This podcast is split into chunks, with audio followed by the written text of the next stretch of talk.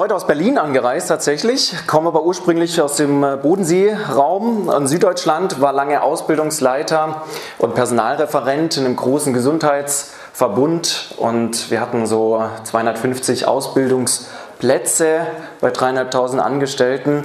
Ich sage aber absichtlich Ausbildungsplätze, weil es waren nicht immer auch so viele Auszubildende da.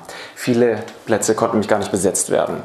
Das war die Herausforderung für mich, um einmal zu sagen, ja, das kann doch nicht sein. Das kann doch nicht sein, trotz schwieriger Umstände an der Schweizer Grenze, in einer schwierigen Branche, mit so viel Auszubildenden, die wir bräuchten, dass wir so wenig nur noch finden. Und habe mich mit dem Thema intensiv beschäftigt, habe herausgefunden, da gibt es Möglichkeiten, da gibt es Projekte, da gibt es Ideen, die man umsetzen kann, mit wenig Budget, mit wenig Zeit. Aber was bei rauskommt, das ist die Fachkraft von morgen.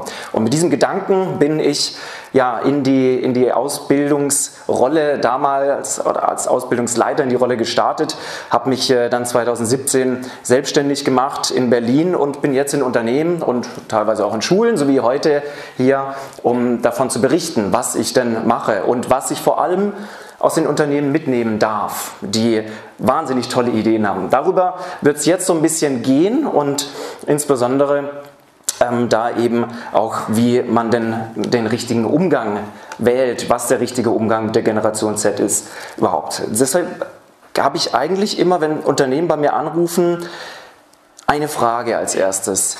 Denn es gibt immer nur zwei Lager. Die eine sagen Generation Z, wow, wunderbar, die machen alles neu, das ist die Chance. Und die anderen sagen, ah, früher war es irgendwie doch besser. Dann frage ich immer, welchen Vortrag hätten Sie denn gern? Ich habe zwei dabei. Der eine ist Generation Z, unsere Chance. Der andere ist Generation Z, die Abrechnung. In den meisten Fällen komme ich natürlich lieber mit dem Vortrag Generation Z die Chance, weil das sollte es auch sein. Genauer genommen sollte es eigentlich sogar eine Pflicht sein, denn was anderes bleibt uns nicht übrig, sozusagen, als mit dieser Generation zusammenzuarbeiten und das ist auch schön, wie ich finde. Am Anfang einmal eine Frage an Sie, damit ich so ein bisschen einordnen kann, wie viel Auszubildende, also von den Ausbildern, die jetzt heute da sind, Sie haben. Wer hat weniger als fünf Auszubildende? Zwischen äh, 6 und äh, 20 Auszubildende. Hm, okay, sind auch ein paar, mehr als 50. Ah, sind auch noch drei, okay.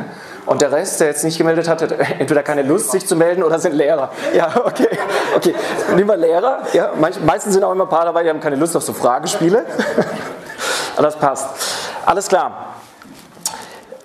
Ich weiß nicht, ob Sie es wussten, aber es ist tatsächlich so inzwischen und das auch schon seit längerer Zeit, dass jedes dritte Unternehmen keine Auszubildenden mehr findet. So wie ich gerade so ein bisschen beschrieben habe, ist das ein riesiges Problem und stellt eine große, eine große Herausforderung für viele Unternehmen dar. Deswegen möchte ich Ihnen jetzt in der Zeit, die wir heute zusammen haben, ein paar Impulse geben, was der richtige Umgang mit der Generation Z ist. Und da bleibt natürlich am Anfang einmal die Frage, ja, was ist denn überhaupt eine Generation? Was beschreibt die denn überhaupt und wie definieren wir das? Und wenn man bei Wikipedia nachschaut, dann findet man den, äh, die Definition, das ist eine Personengruppe, eine Generation ist eine Personengruppe aus einer identischen altersbedingten Zeitspanne. So viel, so gut erstmal. Und dann kann man weiter überlegen, ja, wer arbeitet denn jetzt eigentlich zusammen? Und ähm, wer da zusammenarbeitet, welche Generation da zusammenzuarbeiten. Da ähm, kommen wir auf vier Generationen, komme ich auch gleich dazu. Ich habe am Anfang, und das hatte ich jetzt fast vergessen, immer so eine kleine, ähm, ja, so eine kleine, äh, ein paar Thesen mitgebracht für Sie und hätte einmal gern, dass Sie sich Gedanken machen, was denn aus ihrer Sicht diese Generation Z, um die es heute geht, also die Jungen, was die denn beschreibt und was davon stimmt.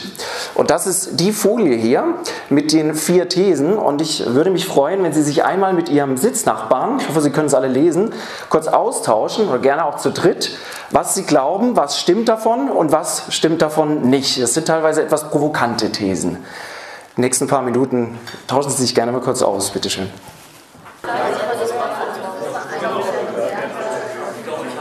So, Sie haben sich so ein paar Gedanken gemacht. Ich habe von manchen gehört, wir setzen das Kreuz in die Mitte. Das geht nicht. Und das Spannende ist, es gibt ja zu allem etliche Umfragen von Tausenden von Schülern, die gesagt haben, ja, das ist so oder das ist so nicht. Der Azubi-Report, die Shell-Studie und ganz viele andere Möglichkeiten.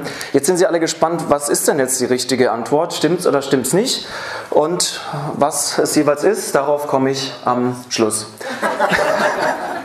Ja klar, ich will ja auch, dass Sie da bleiben die ganze Stunde. Das werden Sie aber hoffentlich auch so. Keine Sorge, es wird sich auflösen, teilweise in dem, was ich sage, teilweise werden wir aber auch, beziehungsweise wir werden am Schluss auch drauf schauen, warum ist es denn so, was stimmt und vor allem äh, mit welcher Prozentanzahl die Schüler das gesagt haben. Jetzt komme ich aber zu dem, was ich vorher gesagt hatte, nämlich zu den unterschiedlichen Generationen, die aktuell zusammenarbeiten. Und das ist ja spannend, wenn wir uns das mal anschauen. Wer ist denn das überhaupt? Und genau, Sie schmunzeln schon, wenn Sie das erste lesen. Das ist die Generation Babyboomer, die ab 1950 geboren ist auch Generation Woodstock genannt. Kommt nicht von mir, die Erfindung, ist äh, äh, tatsächlich so der Begriff oder der, äh, das Synonym dafür. Dann haben wir die Generation X, die ab 1965 geboren ist und ja, so geprägt wurde durch die ersten Computer. Ja, nicht unbedingt aufgewachsen, aber durchaus durch geprägt.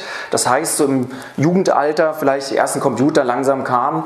Ähm, meine Generation, das ist die Generation Y, da waren die Computer schon da, 1980 geboren, da hat das angefangen mit dem Internet. Manche haben gesagt, Internet, das ist nur so eine Modeerscheinung, geht wieder vorbei. Heute haben wir es immer noch mehr denn je, denn die, die wir jetzt haben, das sind die, die gar nicht mehr ohne können. Und das ist die Generation Z, die Digital Natives werden sie auch genannt. Und der Begriff passt eigentlich ganz gut, wenn wir über diese Generation Z sprechen. Als ich zu Beginn immer häufiger diese Anfragen bekam und auch das Thema kommuniziert wurde in, in, in, den Unternehmen, Generation Z, Generation Z, was ist das denn eigentlich, was steckt denn da dahinter, habe ich angefangen einmal zu googeln. Haben wir geschaut, was schreiben denn so die Leitmedien über diese ab 1995 geborenen Digital Natives. Und da, meine Damen und Herren, habe ich ganz vieles gefunden. Ich habe einmal natürlich erstmal ähm, allgemeine Verbindungen gefunden, wie Facebook, Retransfer, Foren, Snapchat, Wikipedia, YouTube, Instagram, WhatsApp, TikTok. All das heißt auch vernetzt sein. All das heißt auch online zu sein. Digital eben. Aber welche Vorurteile oder was sagt man denn überhaupt so über diese Generation? Was schreibt zum Beispiel die Z, die FAZ? Und da wurde es spannend, denn da habe ich das gefunden. Die FAZ titelt eines Tages in ihrer Zeitung, Überschrift, wollen die auch arbeiten? Die Zeit schreibt oder benennt sie als Generation Weichei. Generation Ich mach, was mir gefällt, fällt auch als Überschrift. Und eine andere große Tageszeitung beschreibt sie so, aus der Sicht derer, wie sind die, die, uns nicht, die sich nicht versklaven lassen. Wir brennen durchaus für bestimmte Dinge, wir setzen uns da voll ein, aber nur, falls der Kaffeeautomat nicht streikt. So, jetzt ist die Frage, was soll man davon halten? Und ich habe mir die Frage gestellt, ähm, ist sie das, die Generation? Offensichtlich ja nicht. Da fallen Begriffe in den Unternehmen wie demotiviert, freizeitorientiert, teilweise sogar nicht ausbildungsfähig.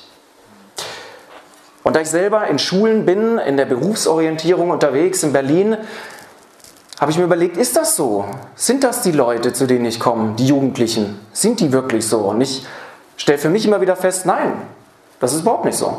Die sind anders, durchaus. Und es gibt gewisse Herausforderungen. Aber, und an der Stelle möchte ich Ihnen einen Unternehmer aus Berlin zitieren, Herr Thomas Lund, der ein Autohaus, Kfz-Werkstatt hat hat er mal gesagt, diese Jugend ist die beste Jugend, die wir haben. Denn die stammt aus der Mitte unserer Gesellschaft. Und deswegen haben wir dafür Sorge zu tragen und Verantwortung. Und ich finde, er hat verdammt recht mit dieser Aussage.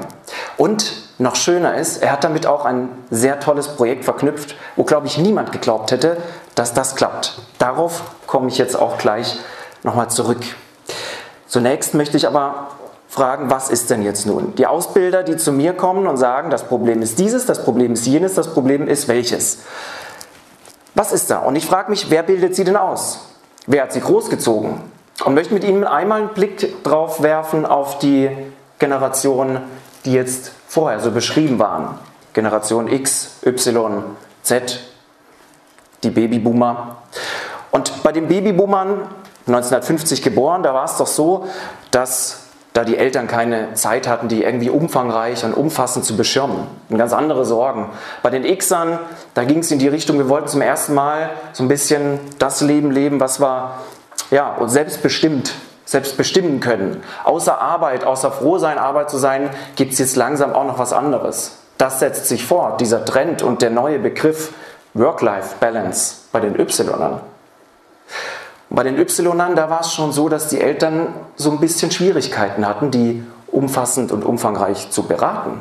Denn mit der Einführung des Internets und den digitalen Möglichkeiten fehlte den Lehrern, äh, den Lehrern sag ich schon, den Eltern oft etwas, was dann ähm, ja auch zu einem Problem wurde. Und bei den Zettlern, da versuchen die Eltern das genau wieder zurückzugeben.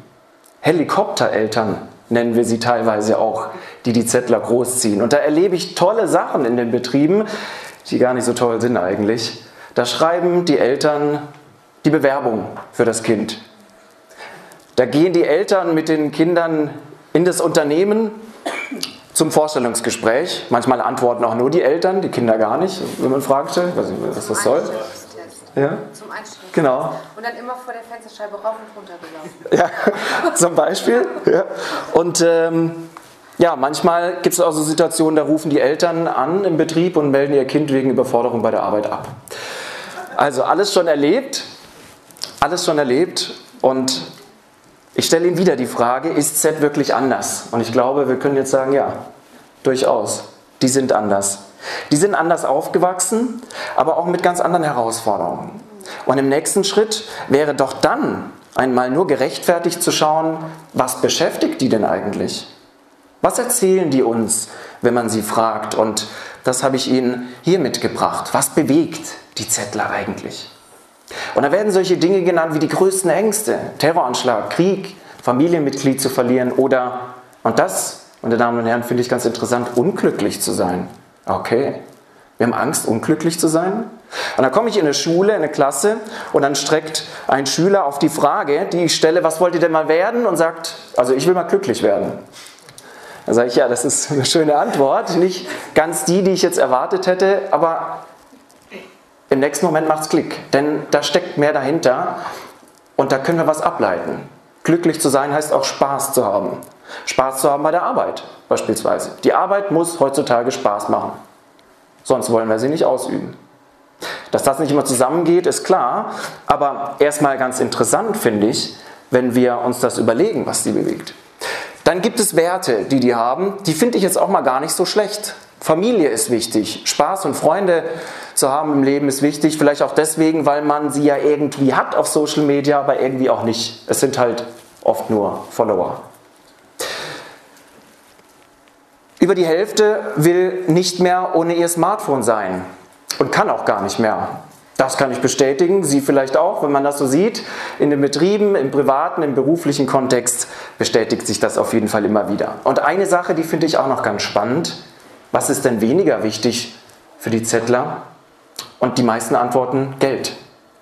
Ja, es stehen andere Dinge an vorderer Stelle, mit denen wir oft nichts anfangen können. Was Spaß soll wichtiger sein als Geld? Das kann ich mir nicht vorstellen. Ob Sie sich vorstellen können oder nicht, das sagen die Zettler in Umfragen. Die Sache ist folgende. Diese Generation hat die wunderbare Welt erkundet und stellt fest, dass die Welt der anderen Generationen sehr schnell Risse bekommt. Politikskandale oder Einkommensströme, die ungleich verteilt sind. Die Zettler sagen, die Mittelschicht schrumpft. Die Reichen werden immer reicher, es gibt immer mehr Arme. Also, warum so hart arbeiten, wenn am Ende nichts bei rumkommt? Ja, warum überhaupt, ist die Frage. Und dann haben sie auch Statistiken gefunden, die es schon länger gibt, wie beispielsweise von Gallup, nachdem man sagt, nur noch 15% der Arbeitnehmer fühlen sich überhaupt emotional gebunden an ihr Unternehmen. Der Rest läuft mit, oder hat innerlich schon gekündigt. Und die Zettler sagen, na, das kann ja keinen Spaß machen. Und solange das nicht so ist, solange das nicht so ist, klappen wir um 17 Uhr unseren Dienstlaptop zu, gehen in den Kaffee, checken die neuesten ähm, Trends bei YouTube, bestellen bei Amazon Fresh, teilen unseren Standort mit jemand anders, der auch in einem Café sitzt und da in sein Cappuccino starrt oder eben in sein Smartphone. Die Zettler stellen auch neue Regeln auf. Und das ist ganz interessant, wo sich die Arbeitgeber doch so viel Gedanken machen. Ja, was wollen wir, was können wir denen bieten? Und dann sagen die Zettler, Work-Life-Balance. Hm. Nee, ich gehe lieber um 17 Uhr nach Hause, da will ich nichts mit, mit Work-Life-Balance zu tun haben. Ich will das getrennt haben, geregelte Arbeitszeiten und danach Freizeit. Kita-Arbeits, äh, Kita, Kita-Platz am Arbeitsplatz? Na, warum auch? Ist doch viel besser, wenn der bei mir in der Gegend ist und nicht an meinem Arbeitsplatz. Dann kann der Chef schon nicht sagen, du musst Überstunden machen, weil dein Kind ist ja versorgt. Ganz andere Denkansätze irgendwie, wenn man das so beobachtet und nicht immer ganz einfach nachzuvollziehen, nicht immer ganz einfach zu verstehen. Es ist natürlich auch so, dass es andersrum aber gefordert wird. 24-7 Dienstleistungen werden gefordert von jungen Leuten. Ich will heute was bestellen und morgen will ich das Paket. Es muss also immer irgendwo irgendjemand arbeiten, aber die Zettler sind es offensichtlich nicht. Und dann gehe ich in die Schulen und sage, ja, stellt euch mal vor, wie das jetzt wäre, wenn ihr heute Abend irgendwo entlang fahrt mit eurem Auto, ihr habt eine Panne, ruft den Pannendienst an und der sagt zu euch, ja, tut mir leid, wir können niemand mehr schicken, wir beschäftigen nur die Generation Z bei uns und die hat jetzt Feierabend. Das funktioniert auch nicht zusammen. Deswegen glaube ich, meine Damen und Herren, es müssen sich beide Seiten aufeinander zubewegen, das ist ganz klar. Also ich will keine Werbung machen mit, wir müssen uns anpassen und anpassen und nochmal anpassen. Nein, definitiv nicht, aber beide in die richtige Richtung bewegen. Und ich möchte Ihnen jetzt in den nächsten Minuten drei Impulse geben, die mir immer wieder begegnen, die ich bei jedem erfolgreichen und Top-Ausbildungsbetrieb, zertifizierten Ausbildungsbetrieb sehe, dass diese drei Dinge vorhanden sind. Es ist für mich so ein Fundament, das darauf aufbaut, was der richtige Umgang mit der Generation Z ist. Auf diesem Fundament finden Sie junge Leute, auf diesem Fundament behalten Sie aber auch junge Leute.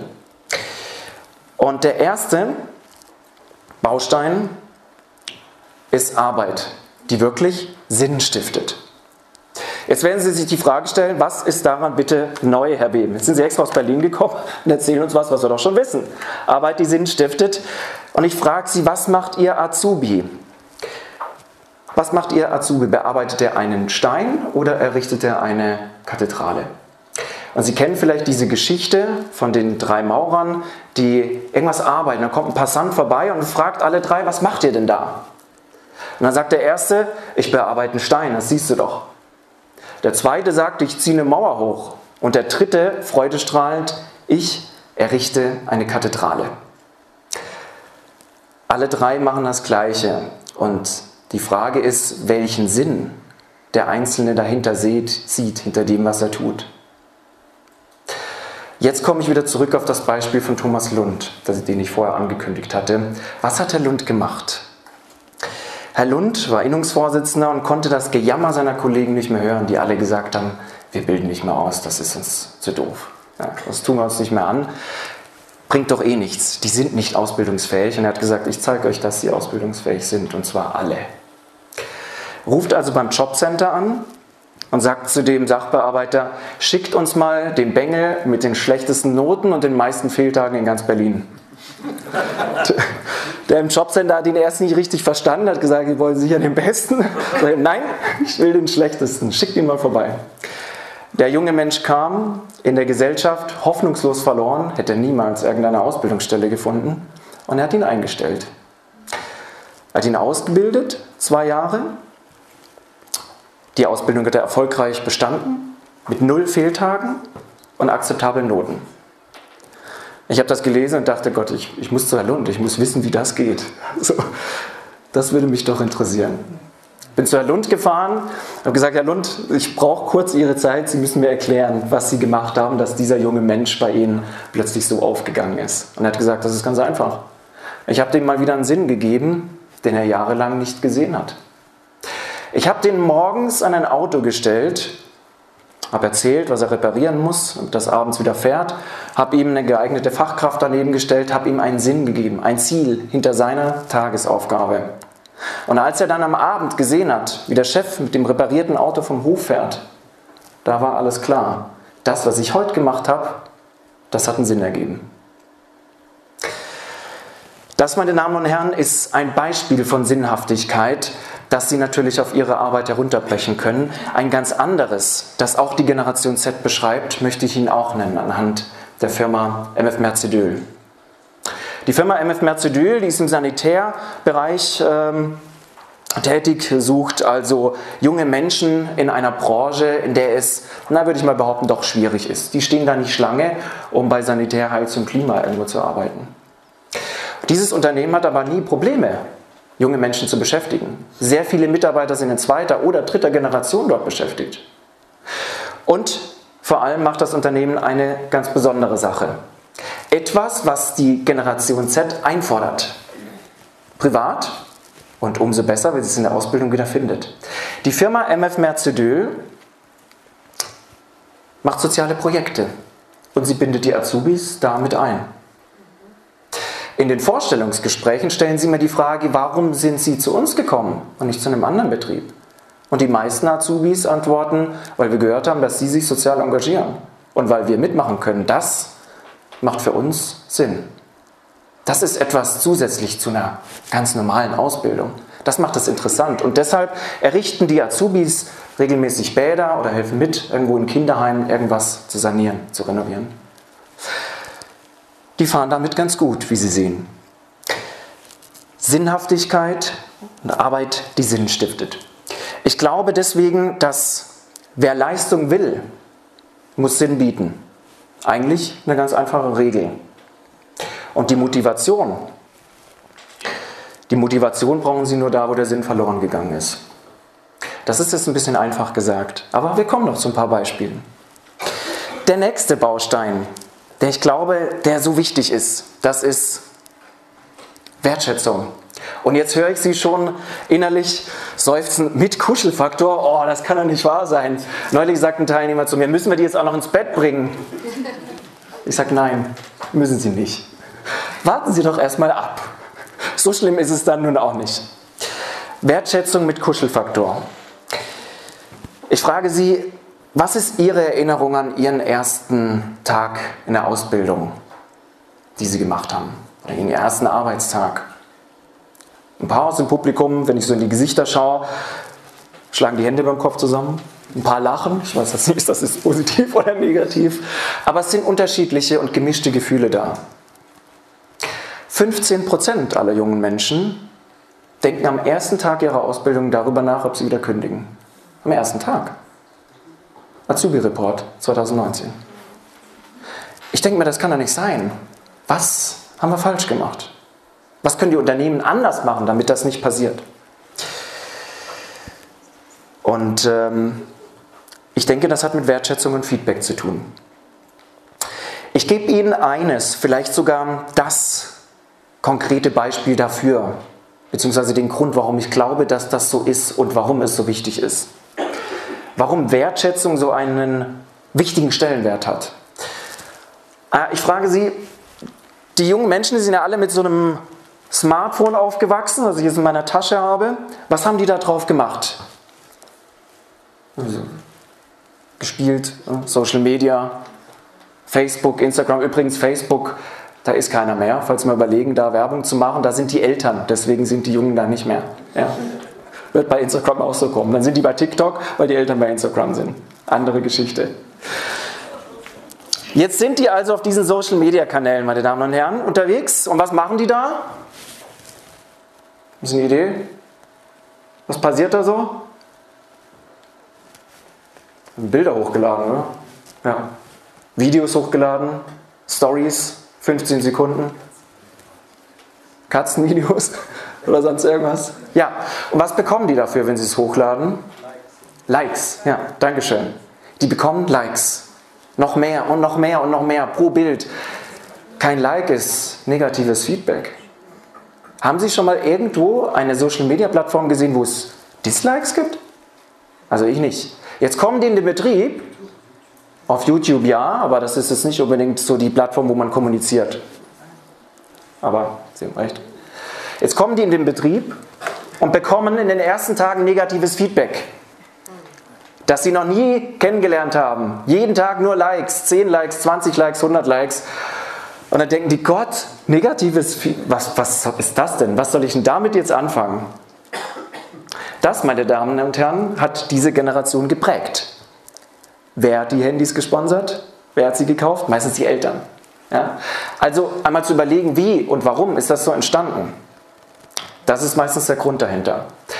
Das heißt jetzt nicht, dass sie wertschätzen und Feedback geben sollen ohne Ende, als gäbe es kein Morgen mehr, sondern das heißt, dass sie die jungen Menschen erstmal heranführen müssen an das, was wir für selbstverständlich halten. Dass wir denen erstmal zeigen müssen, okay, was heißt das denn, Feedback zu bekommen?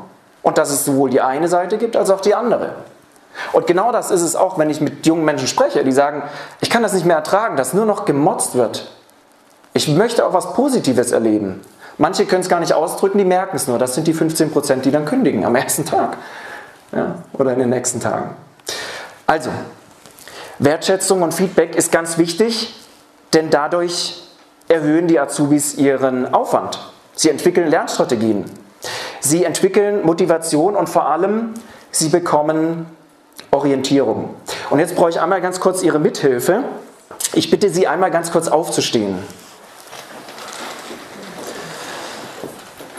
Wenn Sie aufgestanden sind, bitte einmal kurz die Augen schließen und mit geschlossenen Augen vorsichtig mit dem Arm Richtung Norden zeigen. Wo auch immer Sie glauben, dass Norden ist.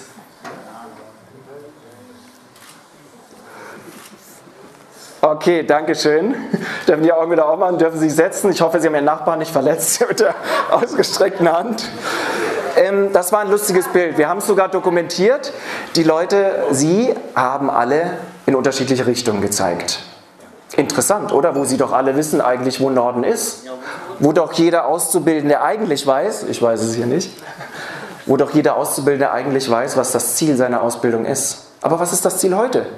Worum geht es heute? Was ist das Zwischenziel? Was ist das Feinlernziel? Warum mache ich die Ablage heute? Was kommt davor? Was passiert danach? Das ist die Frage.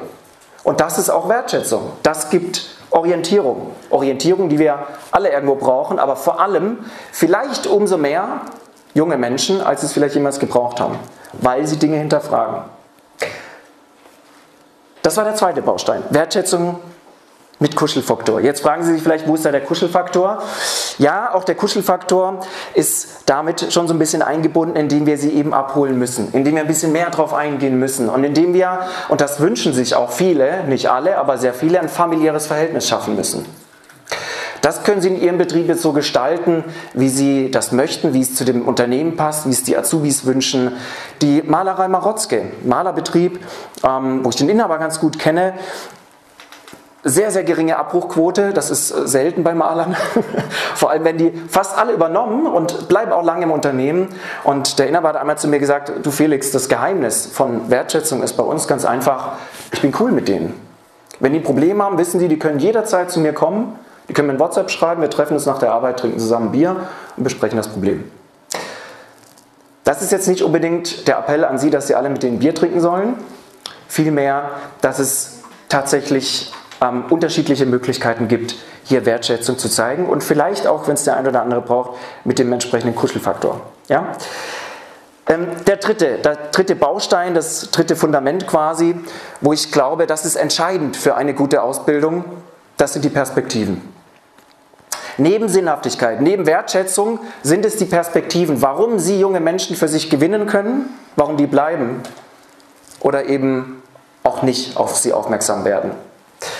Und auch hier eine ganz kurze Geschichte dazu. Ich komme in ein, eine Klasse, ich sage zu denen, wir machen heute Berufsorientierung, ihr solltet euch entscheiden, welchen Beruf ihr lernen wollt. Streckt ein Schüler Yunus und sagt, Herr Behm, müssen wir das heute machen?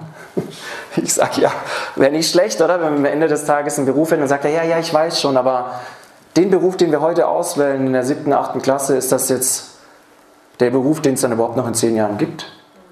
Oder Digitalisierung, Roboter und so weiter. Ändert sich das nicht sowieso? Das fragt mich ein 16-Jähriger. Und tatsächlich wusste ich in dem Moment jetzt nicht genauso, was ich sagen soll. Ich hätte am liebsten gesagt, ja, eigentlich hast du recht. Aber das geht ja nicht.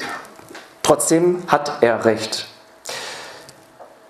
Ich hatte einmal das ähm, Vergnügen fast schon, was war sehr aufschlussreich, mit einem Future Management Experten zu sprechen. Das sind Leute, die sich mit Unternehmen nur darüber Gedanken machen, welche Jobs gibt es überhaupt noch in zehn Jahren. Wie viel Personal braucht ihr noch in 10, 15 Jahren?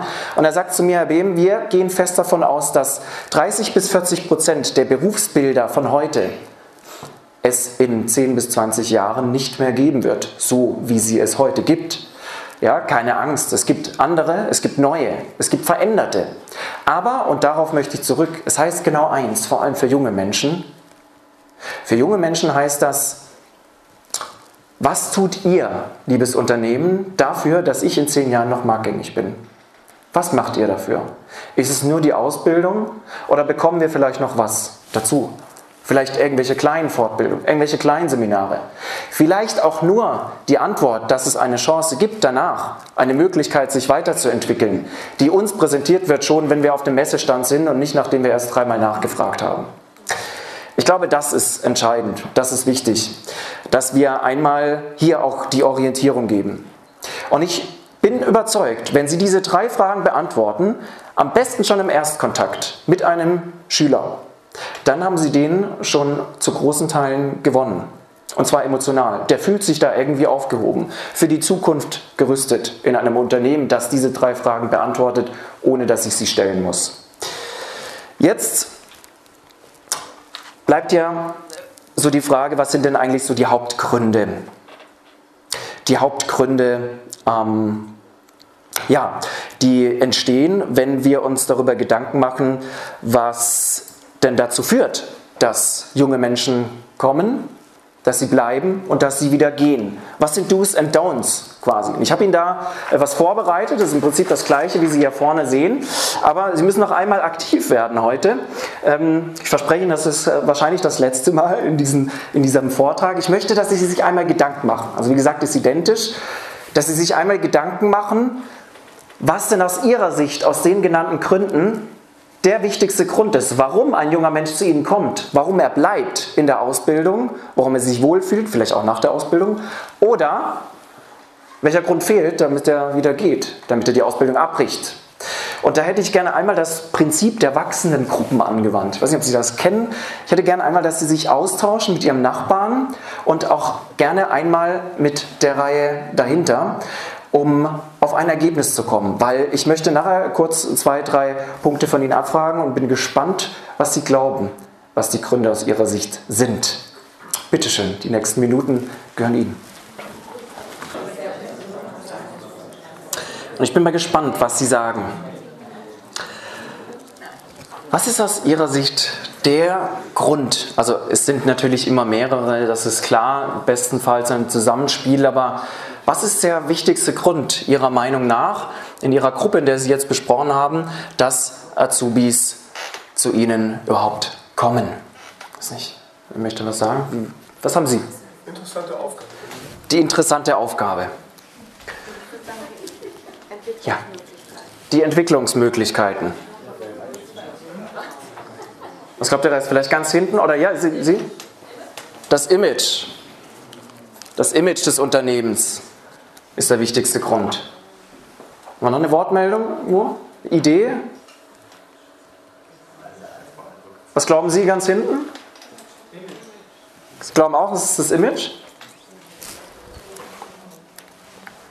Eine Idee vielleicht noch von, von hier, der Herr ganz außen? Was meinen Sie?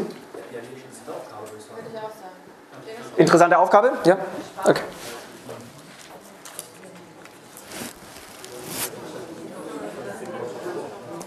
Okay. Was ist Ihrer Meinung nach der Grund, warum Sie bleiben?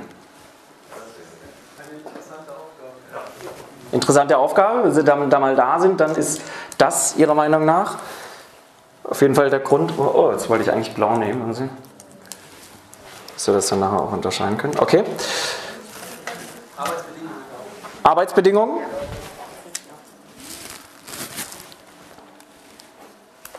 Ups äh, Arbeitsbedingungen. Was meinen Sie noch? Noch eine Idee? Entwicklungsmöglichkeiten? Eine vielleicht noch? Selbstständiges Arbeiten. Selbstständiges Arbeiten?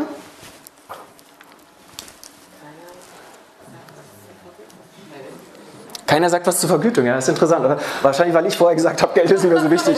Ja, jetzt kann es das ja nicht mehr sein. Ausschlusskriterium, okay.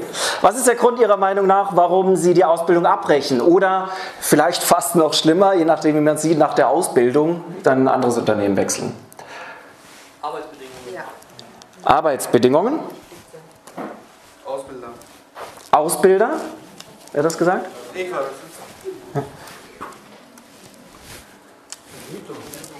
Vergütung?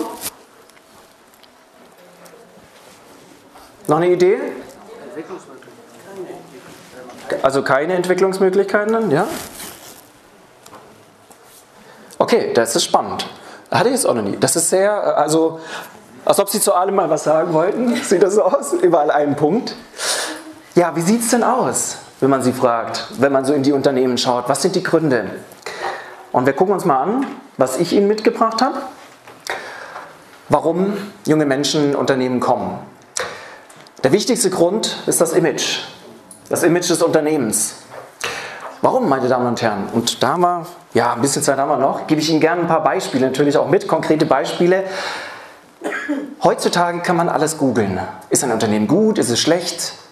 Manchmal stimmt das auch nicht immer so ganz. Aber gut, an irgendwas muss man sich festhalten. So, jetzt kommt, das, jetzt kommt die konkrete Idee. Ich bekomme also manchmal Anrufe, dann sagen Unternehmer, wir wissen gar nicht, wieso sich keiner mehr bei uns bewirbt. Und dann google ich das Unternehmen und dann sage ich, ich weiß es. Da kommt an erster Stelle die Ein-Sterne-Bewertung von Konunu. Und drunter Vorschau, hier bloß nie bewerben. Schreckliches Unternehmen, in dem ich jemals war. Und die fragen mich, wieso sich hier keiner bewirbt. Ja, das ist es vielleicht. Was können sie tun? Erstens, natürlich um ihr Image dahingehend, wenn sowas mal passiert, wieder zu retten. Die Außenwirkungen darauf reagieren, das können Sie als Arbeitgeber. Oder noch besser, die Azubis, die Sie haben, positive Bewertungen abgeben lassen. Dann geht mal irgendeine negative vielleicht unter. Noch besser, Sie haben über eine 5-Sterne-Bewertung. Ja klar, die Generation Z ist doch aufgewachsen mit Amazon und Co. Was machen Sie da? Sie ja auch. Sie kaufen das, was Kunden empfehlen. Also Empfehlung. Das ist das Image, natürlich. Der zweite Grund ist die interessante Aufgabe. Das hatte ich Ihnen vorher ja gesagt. Was präsentieren Sie einem jungen Menschen, was ihn erwartet? Auch ist dann nachher der Abschluss nach der dreijährigen Ausbildung. Die jungen Leute sind verunsichert. Die kommen, sie kommen auch zu mir und sagen, 328 verschiedene Ausbildungsberufe und 10.000 verschiedene Studiengänge. Gott, was sollen wir jetzt machen? Ich glaube, wir gehen ins Ausland Jahr. Ja, das ist schrecklich. Die sind verunsichert, die wissen nicht, was sie erwartet. Und wenn sie denen diese Dinge vielleicht etwas erläutern, was das ist, und nicht sagen, wir sind die Besten, wir sind die Größten, wir sind die Tollsten, wir sind Traditionsunternehmen, ja gut, und jetzt? Ja, was ist das für eine Aufgabe? Was erwartet mich? Was dürfen wir bei Ihnen tun? Was ist vielleicht noch so ein bisschen anders als bei den anderen? Dann ist das, glaube ich, schon mal ein Anfang. Was ist der Grund, warum Sie bleiben? Es ist die interessante Aufgabe, tatsächlich. Wenn die da sind, dann möchten sie das auch tun. Und auch hier gebe ich Ihnen gerne eine konkrete Idee, die man sich bei vielen großen Unternehmen abschauen kann. Aber sie müssen gar nicht groß sein, um das auch umzusetzen. Die machen es nur oft, weil sie das entsprechende Budget, weil sie das Personal haben, um es ganz groß zu machen. Und das sind Azubi-Filialen. Vielleicht haben Sie das schon mal gehört, schon mal gesehen, vielleicht waren Sie schon mal in einer von Obi, DM, Aldi, Lidl und Co.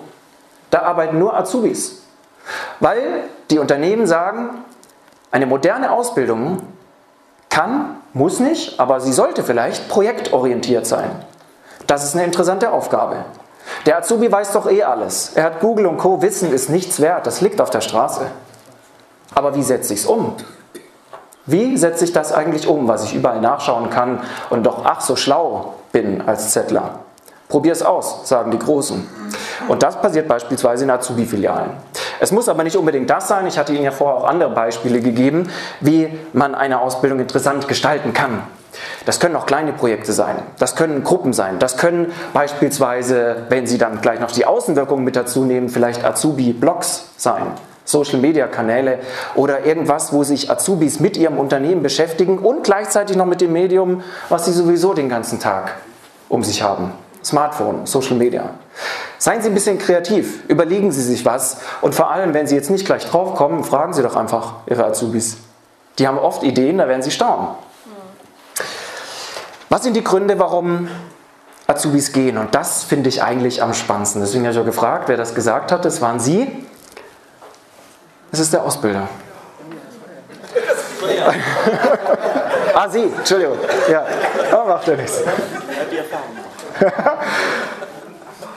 Meine Damen und Herren, ich bin der festen Überzeugung von, dass Mitarbeiter nicht ihr Unternehmen verlassen, sondern ihren Vorgesetzten. Und so ist es bei Azubis auch. Die verlassen nicht ihr Unternehmen, die verlassen ihren Ausbilder. Wenn es darum geht, Generationen Zusammenarbeit sinnvoll zu gestalten, dann scheitert das oft daran, dass sich Ausbilder oder, und das ist ganz wichtig, Ausbildungsbeauftragter oder Betragte nicht untereinander verstehen. Der eine versteht den anderen nicht, der andere versteht den einen nicht. Das ist ein Riesenproblem. Und das führt oft dazu, dass der junge Mensch sagt, hey, es gibt so viele andere Sachen heutzutage, demografischer Wandel, ich kann machen, was ich will, wenn mir das nicht passt, dann gehe ich. Das war früher nicht so. Das war zu meiner Zeit noch nicht mal so. Ich war noch froh, dass ich eine Ausbildungsstelle gehabt habe. Das hört sich jetzt schon so an, als wäre ich irgendwie, äh, keine Ahnung, uralt, aber das ist ja gar nicht so lange her. Das hat sich gewandelt in den letzten Jahren. Und das machen die jetzt nach und nach und sagen, okay, also wenn wir das jetzt nicht bekommen und das nicht verstanden wird, dann gehen wir. Der zweite Grund, klar, Entwicklungsmöglichkeiten hatte ich vorher genannt und die Arbeitsbedingungen auch. Wenn wir schauen, dass 40 Prozent aller Azubis regelmäßig, Betonung liegt auf regelmäßig Überstunden machen, ist auch die Frage, muss das sein? Dass das manchmal nicht anders geht, ist klar. Ich komme aus dem Gesundheitsbereich, ist logisch. Ja? Gesundheits- und Krankenpfleger, Schichtdienst, äh, stehen vielleicht auch mal im OP oder sonst was dann kann man nicht sagen, so jetzt ist Feierabend, ähm, Patienten lassen wir es mal liegen, wird schon irgendjemand anders kommen. Das ist logisch, darum geht es gar nicht, aber es geht ähm, darum, um die Regelmäßigkeit. So, und jetzt ist die Frage, wie sieht denn eigentlich so eine Gestaltung aus von so einer Ausbildung? Wir haben uns jetzt ja ganz viel angeschaut und ich habe das mal so ein bisschen zusammengefasst in Stationen der Berufsausbildung und dann sieht das bei mir so aus. Da gibt es irgendwo eine Planungsphase, das ist das Marketing, das ist das Image des Unternehmens, die Wahrnehmung des Ausbildungsbetriebes. Und dann geht es relativ schnell in die Ausbildungsentwicklung. Und ich glaube, das da, was ich jetzt gerade so anleuchte, ist das Wichtigste, was oft heutzutage vernachlässigt wird. Das Preboarding. Was ist denn eigentlich ein Preboarding? Das Preboarding ist genau die Zeit, zwischen der die einen Vertrag unterschrieben haben oder ein Bewerbungsgespräch geführt haben und dem ersten Ausbildungstag. Immer häufiger höre ich, dass die dann einfach nicht kommen zur Ausbildung. Ach, ich habe doch was anderes gefunden. Zwei Tage vorher vielleicht kündigen. Ach, doch noch eine andere Idee gehabt. Ja, warum? Man kann es ihnen ja fast nicht mal übel nehmen, weil sie den Bezug total verloren haben zu ihnen. Die waren da, irgendwann waren sie mal interessant und in dieser schnelllebigen Welt sind sie aber auch ganz schnell wieder weg vom Bildschirm.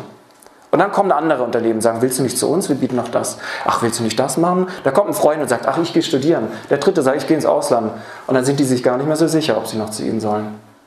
Das Preboarding. Wie gestaltet man so eine Phase? Auch hier, es braucht nicht viel Budget, es braucht nicht viel Zeit, es braucht am Anfang ein bisschen Kreativität, man muss überlegen. Ich habe tolle Ideen, in meinen Seminaren sammle ich immer Ideen, da kommen teilweise Sachen. Letztens hat einer zu mir gesagt, ähm, Grußkarten.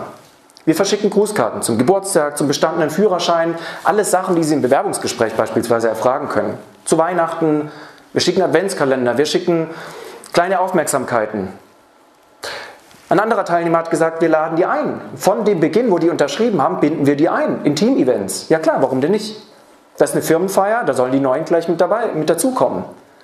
Das macht alles eine Sache. Es bindet emotional. Und das Bauchgefühl, das sagt dann, ach, ich glaube, da gefällt es mir. Ich weiß nicht so genau warum, aber da finde ich es gut. Und auch das bestätigt sich immer wieder, wenn man fragt, was ist denn eigentlich, lieber Azubi, jetzt die letzte Entscheidung gewesen, dass du im Bewerbungsgespräch dann auch wirklich gesagt hast, hier will ich arbeiten? Und die meisten antworten mit, mein Bauchgefühl hat mir das gesagt. Die Mitarbeiter waren nett. Die Atmosphäre hat gestimmt. Also, eine ganz wichtige Phase, wo ich glaube, mit wenig Einsatz können Sie da sehr viel erreichen. Durchführung, Onboarding, auch hier tolle Ideen. Wie kriegen Sie die nicht dazu, zu den 15% zu gehören, die sagen, ach, soll ich hier überhaupt den zweiten Tag noch beginnen oder gleich wieder gehen? Wie kriegen Sie dazu, dass Sie letztendlich dann auch bleiben? Vorbereitung, ein bisschen, ein bisschen Plan zu haben, die Azubis mit einzubinden und ähm, ja, dann sieht das eigentlich, eigentlich und nicht nur eigentlich, es sieht dann wirklich gut aus. Und welche Dinge das sind, es sind eigentlich immer die drei, auf denen, die darauf aufbauen und auf das, was ich gesagt habe, ja, auf der Sinnhaftigkeit, auf dem Image, ähm, auf äh, der Wertschätzung und auf den Perspektiven. Auch hier in diesem Bild. Und deswegen will ich so langsam, so langsam zum Schluss kommen mit dem, was ich Ihnen gerne mitgeben möchte. Und nochmal zusammenfassen. Ich glaube nicht, dass junge Menschen demotiviert sind. Ich glaube nur, dass sich Unternehmen mehr hinterfragen müssen und vor allem die richtigen, Klammer auf, anderen, Klammer zu, Fragen stellen müssen. Und da geht es jetzt nicht darum, dass sie frische Avocados und laktosefreie Milch irgendwo hinstellen, weil sie sagen, ach, das ist in, das ist Trend. Das ist Unsinn. Ja. Das ist Unsinn. Es geht um ganz andere Sachen. Und ich glaube, wenn Sie, wenn Sie da ein bisschen drüber nachdenken, was könnte das sein? Wie können wir die optimal einsetzen? Wie können wir sie beispielsweise auch in digitale Aspekte einsetzen? Ähm, dann werden Sie da viel gewinnen und vor allem sehr motivierte Azubis haben. Das wird definitiv dann die Fachkraft von morgen, die auch bei Ihnen bleibt. Damit möchte ich meinen Vortrag an der Stelle schließen. Dankeschön.